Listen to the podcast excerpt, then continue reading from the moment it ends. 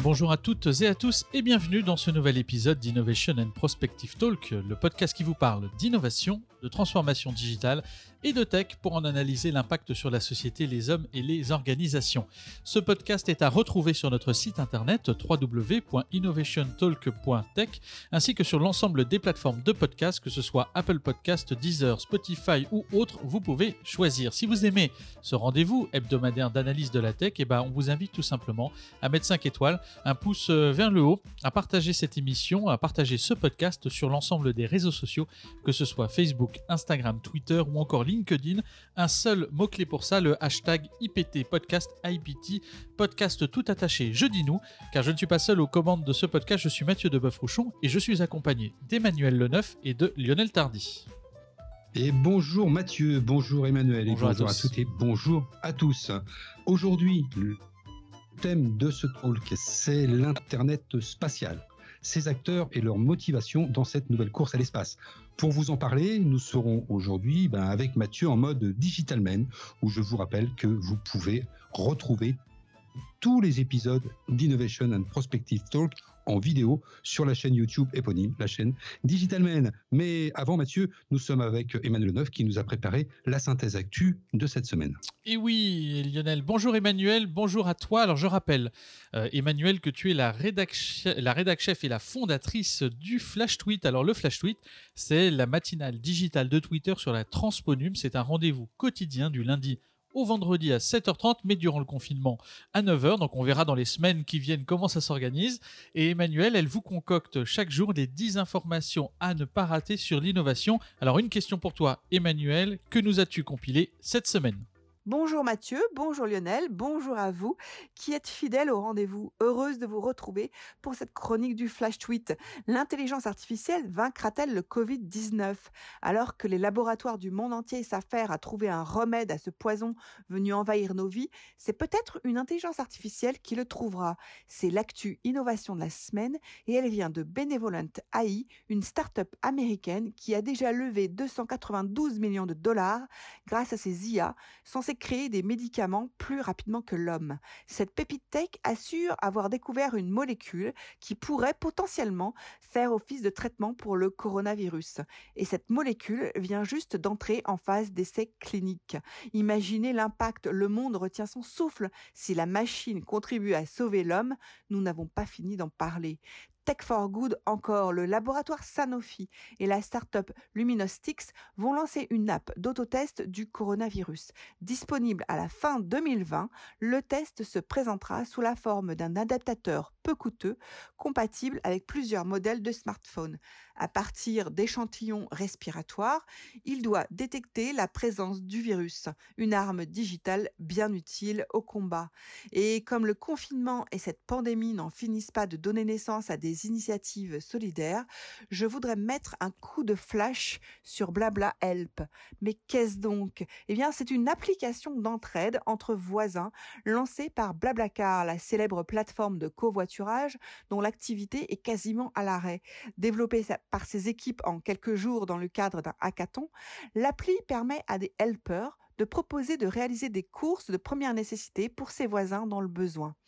Quand on sait que la communauté de Blablacar compte 18 millions de membres en France, voilà une app qui devrait être bien utile. Pour finir, et parce que les réseaux sociaux de divertissement et le e-commerce sont bien les grands gagnants de cette pandémie, cette semaine a également été marquée par l'offensive tout azimut d'Instagram. Pourquoi? D'abord parce que la plateforme a mis en place de nouveaux outils pour aider les petites entreprises impactées par la crise, tels que les cartes cadeaux, la commande de nourriture ou la collecte de fonds. Ensuite, parce que le réseau testait des stickers challenge en story pour augmenter l'engagement à l'instar de ce que fait TikTok. Enfin, parce que malin, Instagram s'est adapté au confinement en permettant d'avoir accès aux live vidéo depuis son ordinateur de bureau. Instagram est incontestablement l'autre grand gagnant de cette pandémie aux côtés de TikTok, avec des lives qui se multiplient comme des petits pains, permettant aux artistes et aux influenceurs de garder contact avec leurs audiences. D'ailleurs, cette semaine, Johnny Depp, la star américaine, débarquait sur Insta en faisant le buzz avec une chanson baptisée Isolation. Résultat, 3,2 millions d'abonnés en deux jours et près de 2 millions de vues de sa vidéo IGTV. Pendant ce temps, la lutte continue contre le virus avec un personnel soignant en première ligne. Alors n'oubliez pas ce soir à 20h de vous mettre à la fenêtre pour les applaudir et leur mettre un peu de baume au cœur. Voilà, c'est fini pour aujourd'hui. Pour retrouver l'intégralité du Flash Tweet Hebdo, rendez-vous sur le site du Flash Tweet et pour des nouvelles fraîches, rendez-vous demain sur Flash Tweet à 9h et 19h30 pour le replay. Je vous dis à la semaine prochaine. Prenez soin de vous. À vous les studios pour la suite de ce podcast Innovation and Prospective Talk 100% Hashtag stay tuned. Eh bien, euh, merci euh, Emmanuel pour ce condensé, euh, ce condensé d'innovation, ce best-of que tu nous as fait avec brio encore en quelques minutes pour cette semaine. Merci beaucoup. Et donc maintenant, bah, on va passer tout simplement à la thématique du jour. Lionel, où nous emmènes-tu aujourd'hui? Eh bien, on va essayer d'aller visiter ensemble, puisqu'il n'y a que toi et moi pour se poser des questions sur ce sujet.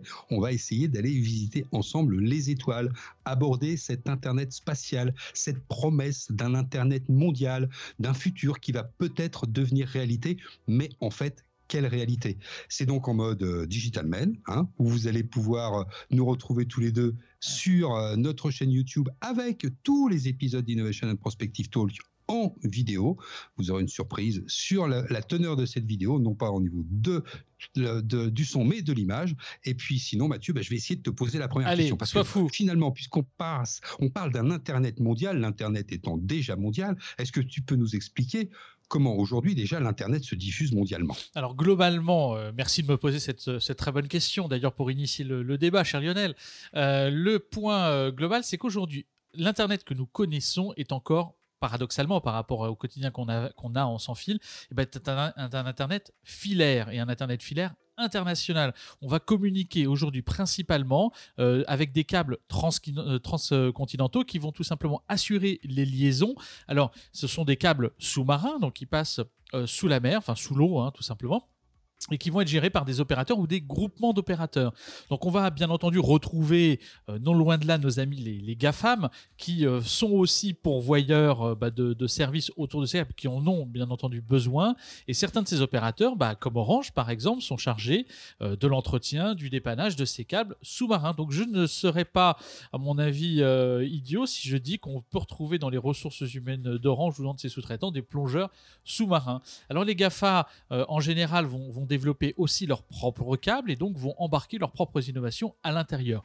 3-4 chiffres clés euh, pour vous rappeler 95% des communications mondiales aujourd'hui passent par ces câbles. On va en compter environ 450. Alors tout le monde s'accorde à dire dans les différents articles 448 exactement, mais c'est 450. Et 50% des investissements autour de ces câbles euh, transcontinentaux vont être réalisés aujourd'hui par les GAFA. Et ça peut coûter jusqu'à 700 millions pour euh, pousser un câble d'un continent à un autre. Il faut savoir qu'on va quand même vers des capacités d'ici à 2024-2025 de 12 pétabits. Donc on reste quand même encore aujourd'hui, euh, contre toute attente, avec le Wi-Fi, avec la 5G qui va arriver, etc., bah, sur un Internet qui repose toute sa base de fonctionnement sur du filaire. Alors, par rapport à ça, euh, Lionel, l'Internet euh, spatial, finalement, c'est quoi? Parce qu'on en parle tous les jours. Il y a encore eu un lancement ce jour, si je ne me trompe pas. C'est quoi l'intérêt et à quoi ça sert? Alors, pour essayer de répondre le plus clairement et rapidement possible, ça sert à rien de faire long. Il y a à peu près, on a comptabilisé trois intérêts. Le premier, ça sera de couvrir les zones blanches, les zones que l'on connaît en France, mais que l'on connaît en fait partout dans le monde. Rappelons que simplement 3,5 milliards de la population mondiale peut se connecter H24 à Internet. Donc on voit bien qu'il y a forcément à un moment ou l'autre de la journée, on est dans des zones blanches et c'est évidemment très massif dans un certain nombre de pays et même parfois aux États-Unis, en plein désert du Nevada, etc. etc. Donc l'idée, c'est de couvrir ces zones blanches. Comment on fait? Eh bien, on a une station terrestre, hein, plutôt que d'avoir justement, comme tu l'as très bien expliqué, des câbles partout et puis des stations relais. On a une station terrestre qui est en plein milieu de nulle part, elle va taper un satellite. On voit, en fait, elle envoie un signal lumineux au satellite, hein, c'est comme un laser. Et ensuite, le satellite, dans l'espace, il va communiquer de satellite en satellite pour redescendre sur une autre station destinatrice qui, elle, évidemment, va s'occuper de la dernière liaison, la liaison du dernier kilomètre, hein, comme, euh, comme les livreurs, uh-huh. pour atteindre notre, notre portable ou le relais télécom du coin. Ce qui fait que, bah voilà, en plein désert, en Afrique, on a des tas de zones blanches. Et ça, c'est vraiment la première, ça, c'est vraiment la première raison. Alors la deuxième, c'est euh, principalement autour des problématiques de la fibre et notamment de la perte en ligne. Alors oui, parce que à partir du moment où on est dans l'espace, si on communique avec un système lumineux, c'est ce, ce, qui se passe dans les, fils, dans les fibres des câbles sous-marins, les câbles sous-marins ont comme l'ADSL d'avant, les, fils de cuivre, ils ont de la perte en ligne et tous les 100 km, il faut mettre un répéteur qui va booster le signal. Et bien finalement, dans l'espace, on n'a pas de problème de répéteur. On peut, euh, on n'a pas besoin de regonfler le signal mmh. pour communiquer entre les différents satellites.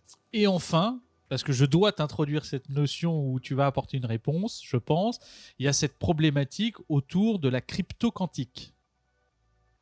Ah oui, alors c'est vrai, la semaine dernière, on a parlé euh, du, quantique. La crypto-quantique, justement, il ne faut pas la, confondre hein, avec euh, la cryptographie post-quantique, c'est-à-dire la cryptographie qui serait résiliente au calculateur quantique. Hein. Non, non, non, ça consiste en fait à utiliser les propriétés de la physique quantique pour établir des protocoles de cryptographie qui atteignent, des niveaux de sécurité euh, qui sont imaginés, hein, qui sont conjecturés en fait inatteignables, non, non atteignables. Donc on peut avoir un nouveau système qui va pouvoir encore un peu plus sécuriser les données. On, pourra, vous pourrez réécouter ce que disait euh, Olivier sur les problématiques de, sécurisation. Mais la distribution de ces clés quantiques, eh bien, l'idéal, c'est d'avoir un système optique pour pouvoir les distribuer. Et donc, d'une certaine façon, l'association du satellite et de la fibre, c'est-à-dire une propagation, quel que soit l'endroit, de façon on va dire lumineuse, hein, uh-huh. que ce soit dans l'espace ou que ce soit dans la fibre, eh bien permettra de déployer euh, toute une technologie de crypto quantique à l'échelle mondiale. Voilà. Mais en, cela, on, parle d'internet satellitaire depuis tout à l'heure, mais on, se pose la question, hein, et moi je te la pose. Euh, on, a des satellites au-dessus de nos têtes, mais où, où il se trouve au-dessus de nos têtes Parce que depuis, depuis qu'on est tout petit, on entend parler de satellites, c'est pas nouveau. Non, c'est pas nouveau. Euh, alors tu, tu, parleras très certainement tout à l'heure de tout petits euh, satellites, mais en tout cas, on les classe dans deux catégories. Première catégorie, c'est ce qu'on appelle les, les, les, satellites dits d'orbite haute, c'est-à-dire qu'on va les, les, positionner très haut. Alors ça fait partie euh, de ce que l'on appelle notamment les satellites géostationnaires. Alors eux, ils sont situés environ à 36 000 km d'altitude au-dessus de la Terre. C'est exactement 35 786 km. Donc tu vois, c'est extrêmement précis. Ils sont au niveau de l'équateur. Et eux, tu vois, non, j'ai bien préparé. Hein. Et donc ils vont tout simplement euh, tourner autour de l'axe en même temps que, que la Terre. Donc si tu préfères, au niveau de l'équateur, ils vont suivre ce mouvement comme s'il y avait un point vertical qui les reliait de la Terre, ils vont tourner autour. Et donc ces, ces, ces satellites qui, dans notre imaginaire collectif, sont très très hauts. Mais il y en a aussi d'autres. Alors, dans ces satellites dits d'orbite haute, on va trouver aussi euh, notamment tous ceux qui sont appelés les, middle of orbit. Et donc, ils vont évoluer dans euh, une, altitude un peu différente, entre 10 000 euh, km traditionnellement, pour les petits et les légers. Alors, léger pour un, orbite, enfin, pour un satellite, c'est 2,5, 3 tonnes. Hein. donc, c'est quand même pas rien. Et qui, eux, vont décrire plutôt des orbites circulaires. On parle notamment bah, de, de Galileo, qui nous sert pour le GPS européen vous connaissez tous, et qui vont tout simplement, euh, eux, être à 23 000 km. Et puis après, dans ces orbites hautes, bah, on va avoir les orbites basses, et qui, eux, sont des satellites plus petits qui vont évoluer sur environ 1200 km d'altitude et qui euh, notamment, on en a parlé, alors on en a parlé assez récemment, c'est la startup OneWeb qui notamment a, prévu beaucoup de lancements. Ils se sont mis aujourd'hui sous, euh, une forme de protection puisqu'ils sont placés sur, en liquidation, pas en liquidation judiciaire, tu me peut-être me répéter le mot, mais euh, ils se sont ils se sont mis sous, sous, la, sous le règlement des, sous la protection du règlement pour les faillites en fait. Voilà, exactement. ils sont protégés par la loi, ils ne doivent plus rien à personne, on, gèle les dettes. Donc et donc on gèle aussi les, les problématiques de, de créances qu'ils peuvent avoir pendant un, pendant un certain temps. Et donc on, bah, typiquement eux, ils vont lancer des, satellites et ces satellites OneWeb vont permettre tout simplement bah, d'avoir des interactions, des signaux qui vont pouvoir s'envoyer et qui vont permettre bah, naturellement une communication, une diffusion d'un signal, que ce soit pour de l'Internet, que ce soit pour du réseau ou, euh, ou autre. Alors, on va retrouver aussi euh, OneWeb pour euh, notamment les acteurs français, dont Airbus collabore beaucoup, Ariane Espace, etc. De nombreux lancements qui, qui sont prévus. Et pour autant, et pour autant il y a aussi ceux des, des, grandes GAFA que, que l'on connaît, notamment ceux de notre ami Elon Musk. Ah bah oui, Elon Musk, il est partout. Hein. Il est dans l'électricité, il est dans l'aventure spatiale avec des lanceurs qui sont réutilisables, avec sa société SpaceX, qui, participe, hein, dont participe quand même assez, fermement la NASA. Mais il a la fameuse société Starlink. Et puis finalement, c'est, on, ne va pas se, le cacher. Hein. On est le 21 euh, avril. Aujourd'hui, euh, il va lancer encore une grappe de 60 satellites. C'est un petit peu lui qui nous a euh, susurré à l'oreille de s'occuper et de s'intéresser à l'Internet spatial. Parce que lui, en fait, il va avoir comme projet de lancer mais une constellation de satellites. Je crois qu'il a obtenu une autorisation pour 42 000 satellites. Aujourd'hui, il en a à peu près positionné entre 3 et 400. Hein, on dit 350, 360. Mmh. En fait, il les lance par 60 avec ses lanceurs. C'est comme un gros millefeuille. Et une fois dans l'espace, le millefeuille se dédouble, se déploie et les satellites viennent prendre leur place. Ce sont des satellites évidemment plus petits, ils sont lancés moins haut, ils sont à des altitudes environ de 700 km et ils sont prévus en fait dès la fin 2020 à avoir suffisamment de satellites pour fournir un service on va dire un peu dégradé, mais notamment puisque Starlink, Elon ah. Musk, ils sont américains, pouvoir sur le territoire des États-Unis répondre à la première question que tu me posais, c'est-à-dire couvrir les zones blanches. Donc là, finalement, voilà ce que l'on peut dire euh, d'Elon Musk, mais il y en a d'autres. Mais toi, tu vas pouvoir nous dire pourquoi il les met si bas. Alors, on peut les mettre si bas pour, pour plein de raisons. Et la première, c'est que sur les satellites dites d'orbite basse, donc ils vont être à peu près euh, à quelques milliers de kilomètres, jusqu'à partir de, 700, on a quand même la capacité de communiquer beaucoup plus facilement.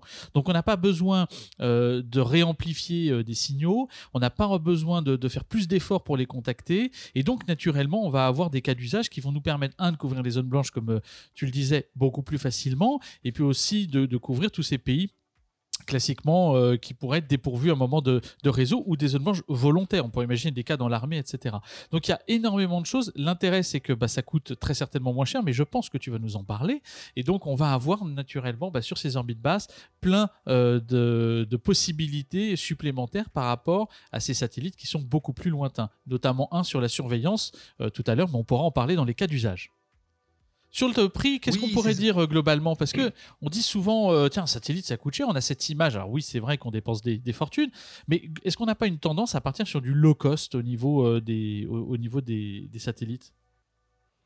En tant, en tant qu'Européens et en tant que Français, on connaît tous Ariane Espace, un très gros lanceur, très puissant, qui peut lancer plus. Alors on dit il peut lancer plusieurs satellites. En fait, il peut lancer plusieurs gros satellites. Ces fameux satellites dont tu expliquais, euh, avec moult détails d'altitude, qui sont en gros à 36 000 km de nous. Les satellites télécom, les satellites météo, etc., qui sont des satellites qui sont là pour vivre vieux, durer longtemps, produire beaucoup de données, etc., et éventuellement embarquer probablement des, des tas de dispositifs. Par contre, la tendance, oui, elle est au low cost c'est-à-dire des satellites qui sont de moins en moins chers. Alors, de moins en moins chers, c'est environ un million de dollars hein, pour les, les satellites d'Elon Musk. Hein. Donc, quand il en envoie aujourd'hui, il en envoie pour 60 millions de dollars, quand même. Hein. Mais ça reste beaucoup moins cher. Et en fait, il existe même aujourd'hui des plus petits satellites, des satellites qu'on pourrait presque construire nous-mêmes, qui serait de la forme, euh, de la taille d'un Rubik cube, de la forme, bah oui, ce serait, ça serait cubique, mais ça serait de la taille d'un Rubik cube. Et pour quelques milliers d'euros sur Internet, vous pourriez construire votre petit satellite. Alors peut-être que demain, on pourrait se prendre pour euh, Elon Musk et on pourrait avoir une liaison peut-être personnelle de point à point. Je sais pas moi, euh, de, de, sa maison de, de, campagne à la plage qui est à quelques kilomètres avec sa propre liaison satellite. En tout cas, ce qui est sûr, c'est que les lanceurs, eux, coûtent de moins en moins cher. SpaceX ayant inauguré ses lanceurs qui étaient des lanceurs réutilisables, mais il en existe aussi des encore plus petits qui sont développés notamment en Allemagne, en Espagne, et qui sont en fait plus proche des, missiles que, que, des fusées. Hein. donc c'est un petit peu ça, c'est un petit peu ça l'idée. Mais la tendance, elle est à la constellation. Toi, tu as une société chinoise d'ailleurs qui, qui, a, qui a raisonné autrement pour, euh, pour une constellation. C'est vrai que d'ailleurs, tu, tu, me lances le, sur, le, sur le sujet. Il y, a, il y a un vrai sujet autour des, des, constructeurs, des protocoles qui à un moment ou à un autre vont très certainement exister. Le chinois dont tu parles, c'est Geely, euh, notamment ceux qui possèdent Volvo, Lotus, Proton, euh, entre autres, et qui ont annoncé le lancement de leur propre constellation de satellites pour maîtriser leur liaison avec leurs véhicules. Donc on est sur une presque une, un protocole, c'est Gili to V, donc J2V, le, le Gili to Vehicles, avec effectivement bah, cette capacité d'un constructeur de lancer sa propre flotte.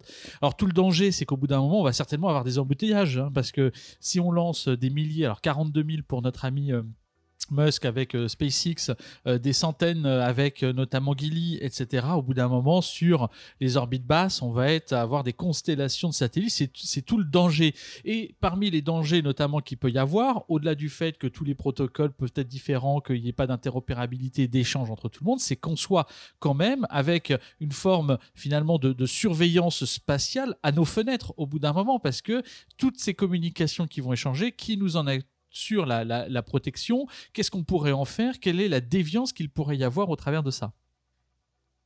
Eh ben, en fait, tu, ne, sais pas si bien dire parce que ça existe déjà. En fait, il y a des, des orbites qui sont tout à fait étonnantes et qui sont à privilégier. Il y en a une qui s'appelle la Sun Synchronous, c'est-à-dire celle qui est héliosynchrone. Elle a exactement, le satellite tourne, en suivant évidemment, il tourne autour de la Terre, hein, on est d'accord, la Terre tourne autour du Soleil, mais le plan du satellite par rapport au Soleil reste toujours le même. Et ce qui fait que la Terre, en dessous le satellite, tourne en fait sous les yeux du satellite. Et ce qui fait que le satellite, qui lui est en orbite basse et fait euh, de nombreux tours par jour de la Terre, il est capable de passer deux fois par jour au-dessus de la même région. C'est énorme. Donc s'il passe deux fois par jour au-dessus de la même région, il peut faire des tas de choses. Il peut surveiller, il peut être relié à des objets connectés, il peut organiser une surveillance plus fine, par exemple, des particules dites fines à Paris ou de la pollution, etc. etc. Et puis on a à peu près son, son frère jumeau dont on, peut, dont on peut parler, qui est l'orbite polaire. Alors lui, plutôt que d'être synchronisé avec le Soleil, il reste sur l'axe polaire de la Terre et la Terre tourne en dessous. Et là, évidemment, il observe toute la surface de la Terre en 24 heures. Et c'est ceux qui vont permettre de contrôler des cultures, des forêts, des, éléments évidemment qui, bougent un petit peu moins vite que, ce que pourrait réclamer un, objet connecté qui, surveille, comme dirait le cas d'usage d'un ami, l'abreuvoir en plein milieu de, de l'Australie. C'est un, c'est un, c'est un marché qui est important et notamment hein, pour des, des, euh, des, marchés de surveillance avec des fréquences qui ne sont pas des fréquences euh, visibles en termes de lumière et qui vont pouvoir remonter des cartes de densité. Alors on peut observer comme ça dans des réseaux d'eau, on sait que c'est un grave problème, euh, les fuites, on peut observer encore une fois la pollution, mais on peut observer presque le parking du supermarché ou les, les migrations d'animaux sauvages. Peut-être que notre gouvernement nous préparera la migration de la population française après le 11 mai. Qui dit? Voilà. Mais en tout cas, tu lances un débat. oui, mais on va vite le refermer parce que sinon on, va ferait, on ferait trop trop long. Oui, ah oui moi ce que je voudrais savoir, ce que je voudrais savoir, mais c'est que cherchent ces nouveaux acteurs de la transmission? Parce que tu nous as dit que les câbles, il y avait des câbles opérateurs, il y avait éventuellement les, les GAFAM, mais, mais Starlink, ils cherchent quoi? Et puis il y en a d'autres, OneWeb que tu as déjà évoqué, et puis il y en a d'autres. Qu'est-ce qu'ils cherchent ces gens-là? Alors globalement, c'est vrai qu'on pourrait penser euh, que c'est un Eldorado qui est en train d'arriver, mais en même temps, il y a la stratégie dont on parle souvent quand on fait nos, nos émissions, c'est winner take all. Et on voit bien aujourd'hui, encore une fois, que ceux qui sont les, les, les, finalement les, les cow-boys euh, de ce nouvel Eldorado euh, de l'espace et qui vont sur des choses qui sont extrêmement pragmatiques, dont Starlink, on se positionne en effectivement en orbite basse et puis on va proposer des tas de services comme des opérateurs pourraient le faire, de communication, notamment à faible latence, puisque c'est justement ce qu'ils recherchent, en dessous de, de 20 millisecondes notamment, avec des prix qui sont extrêmement euh, particulièrement aux USA parce qu'il y a aussi un sponsorship euh, de l'État. Donc on va avoir un tas de dispositifs euh, de, de, de services qui vont être mis en place par euh, un opérateur qui n'est pas un opérateur historique mais qui est un opérateur de.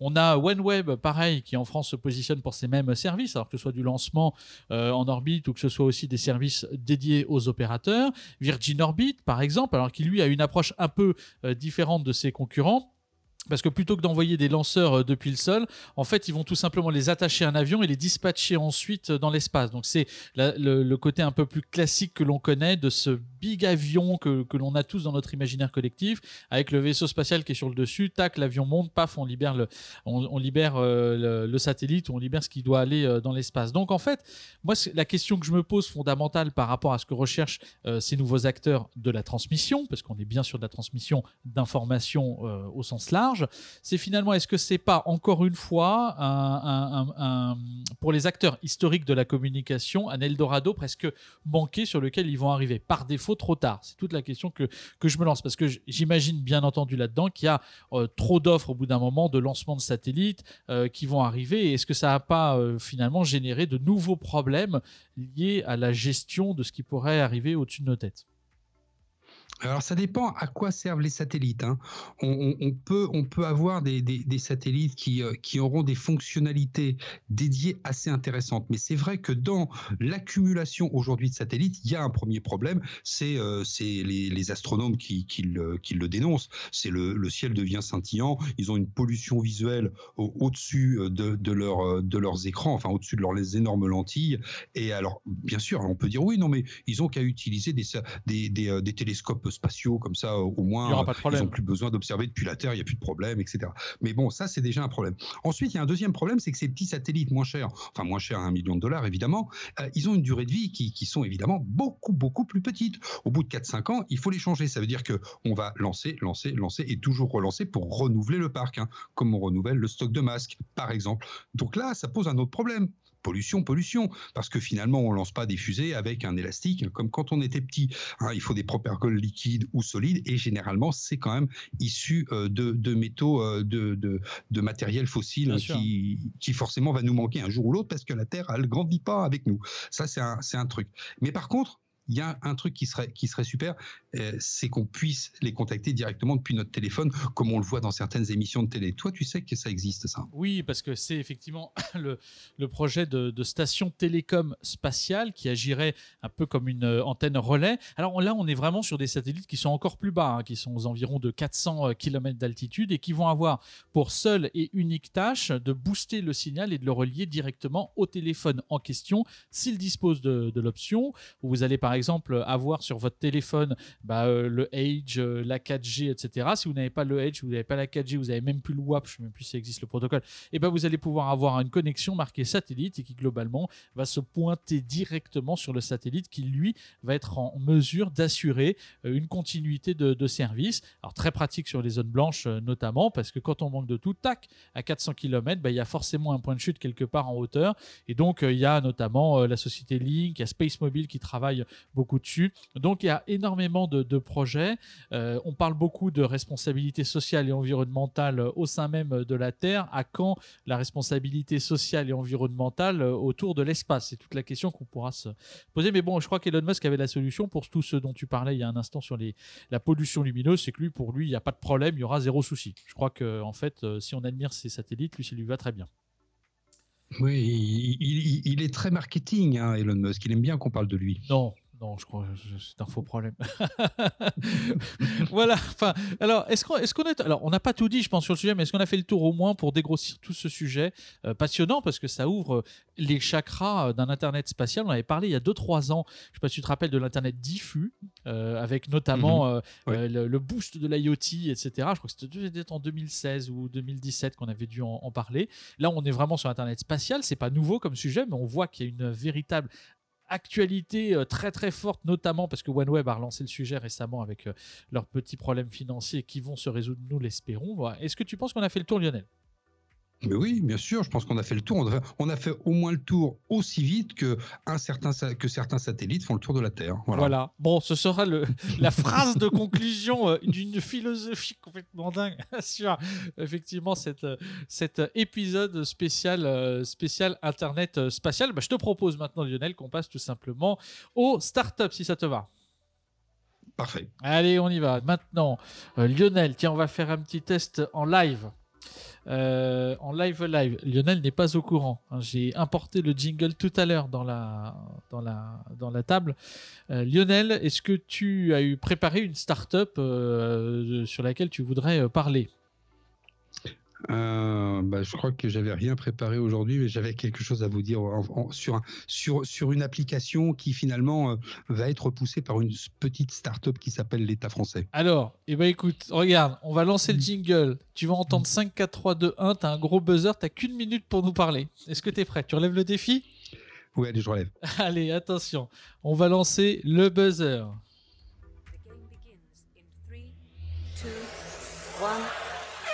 À toi. Eh bien, je voulais donc simplement vous parler de ce que peut-être vous avez entendu euh, en, dans, les, propos de notre Premier ministre il y a quelques, il y a quelques heures, puisque c'était ce week-end, c'est cette fameuse application de contact tracing qui s'appelle Stop Covid. Et ce que je voulais vous parler, pas tellement de la technique qui va être utilisée, parce que bon, ça c'est assez classique, mais surtout, je voulais vous parler des gens qui s'insurgent, c'est-à-dire la CNIL, qui émet des doutes, qui émet des réserves sur cette future application de pistage. Alors on entend le mot pistage, traçage, tout ça, ça et, je, voulais faire juste une réflexion, c'est que ça fait des années que l'on vit avec des radars sur nos routes et que les radars qui sont sur nos routes, personne ne s'est jamais posé la question qu'est-ce que l'on faisait des données que récupéraient ces radars Ils récupèrent votre plaque minéralogique. Par le biais de la plaque minéralogique, ils savent qui vous êtes, votre nom, votre adresse, tout de vous, puisque c'est directement relié pratiquement à votre fiche, euh, non pas d'état civil ni de sécurité sociale, mais votre fiche d'imposition, votre nom. En prime, ils ont la petite photo, donc on peut même savoir avec qui vous étiez, et personne ne s'est jamais posé la question de savoir ce qu'ils faisaient de ces données. Alors, notre pauvre, notre pauvre euh, État qui essaye de se battre comme tous les autres contre pour maîtriser euh, cette épidémie actuellement. Je me dis que d'une certaine façon, bon, faudrait peut-être un peu les laisser tranquilles et se dire que la technologie qui concerne à faire communiquer des smartphones entre eux simplement par le biais du Bluetooth et par le biais d'un identifiant, c'est quand même beaucoup moins permissif que la captation des données des simples radars de nos routes. Oui, voilà, là, effectivement, il y aurait encore un, peut-être même un épisode à faire que sur le sujet. Mais il y a quand même effectivement cet imaginaire collectif euh, global où on voit le mal partout. Euh, bon, globalement, c'est vrai qu'il y a des incidences. Pour autant, euh, effectivement, par rapport à l'existant qu'on ne voit pas forcément toujours c'est pas forcément une préoccupation qui doit être euh, première. Allez, je m'impose. Mais toi, je, mais toi, je crois que tu avais une, une start-up et tu vas aussi t'imposer une minute. Eh bah oui, allez Lionel, soyons fous, c'est pas parce qu'on est à distance qu'on va pas le faire. allez, attention, je me lance, c'est parti. Alors, je voudrais vous parler. Alors, je voudrais vous parler d'une start-up euh, californienne qui s'appelle Luminostic et qui fait alliance avec le grand groupe Sanofi que nous connaissons tous et qui va préparer d'ici la fin de l'année. Alors, c'est d'ici fin 2020. Alors, sachant que d'ici fin 2020, déjà se prépare, selon les informations que l'on peut glaner à droite à gauche, une première euh, version du vaccin euh, contre le Covid-19 qui pour autant est majoritairement attendu euh, mi-2021. Mais bon, d'ici là, en tout cas, Sanofi s'est rapproché de cette start-up californienne Luminostic pour créer ce test de dépistage qui, en moins de 30 minutes, relié à votre téléphone, alors c'est pas le téléphone tout seul hein, qui va faire le test, vous avez un boîtier, un espèce d'objet connecté qui va tout simplement vous permettre bah, tout simplement euh, de prévoir, enfin de, vous dire si vous êtes atteint du Covid-19. Euh, Alors il y a plein de questions en suspens autour euh, de, ce, de ce dispositif, parce que est-ce qu'il va être dispositif médical, est-ce qu'il ne va pas l'être? C'est toute la question qu'on peut se poser. Mais bon, ça va détecter la présence de bactéries, de virus, de différentes hormones grâce à l'appareil photo et au flash du téléphone. Et donc on va utiliser ces technologies pour tout simplement permettre la la, détection bah, du Covid-19, voilà, sur l'utilisation des ce qu'on appelle les nanomatériaux luminescents qui vont mettre en évidence bah, la présence de tous ces agents euh, pathogènes que vous pourriez euh, avoir. Donc c'est un dispositif qui sera très intéressant à peut-être avoir sur son téléphone. Voilà, sachant que c'est un sujet bah, global et qui à l'échelle de l'État américain est énorme, hein, parce que quand on voit euh, l'impact du Covid sur les États-Unis, naturellement c'est massif. Voilà, Sanofi donc il se rapproche de la start-up californienne Luminostic. Voilà. Alors, est-ce que l'on a tout dit, Lionel? Ah bah Moi, je voulais juste rajouter une petite remarque.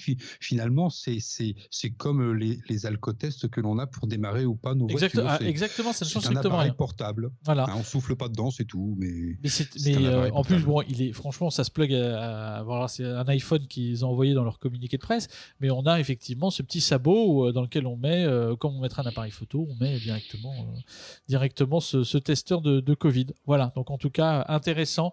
Euh, alors c'est peut-être pas pour rien qu'il se positionne hein, d'ailleurs sur euh, les États-Unis, hein, euh, parce que c'est peut-être la dernière vague, grosse vague qu'il y aura.